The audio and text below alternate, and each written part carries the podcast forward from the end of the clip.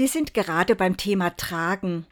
Da gibt es die Legende eines Heiligen, bei dem das Tragen sogar in seinem Namen verewigt wurde. Christophorus, der Christusträger. Er ist kein explizit adventlicher Heiliger, trotzdem macht er etwas, was auch für uns Ansporn sein könnte. Christus tragen, nicht auf den Schultern wie er, aber im Herzen. Es gibt ein Zitat, das Angelus Silesius zugeschrieben wird, das sinngemäß meint, wenn Christus tausendmal in Bethlehem geboren wird, aber nicht in dir, in deinem Herzen, dann fehlt dir das Entscheidende. In dieser besonderen Vorweihnachtszeit sind wir oft etwas empfänglicher für Impulse und Anregungen.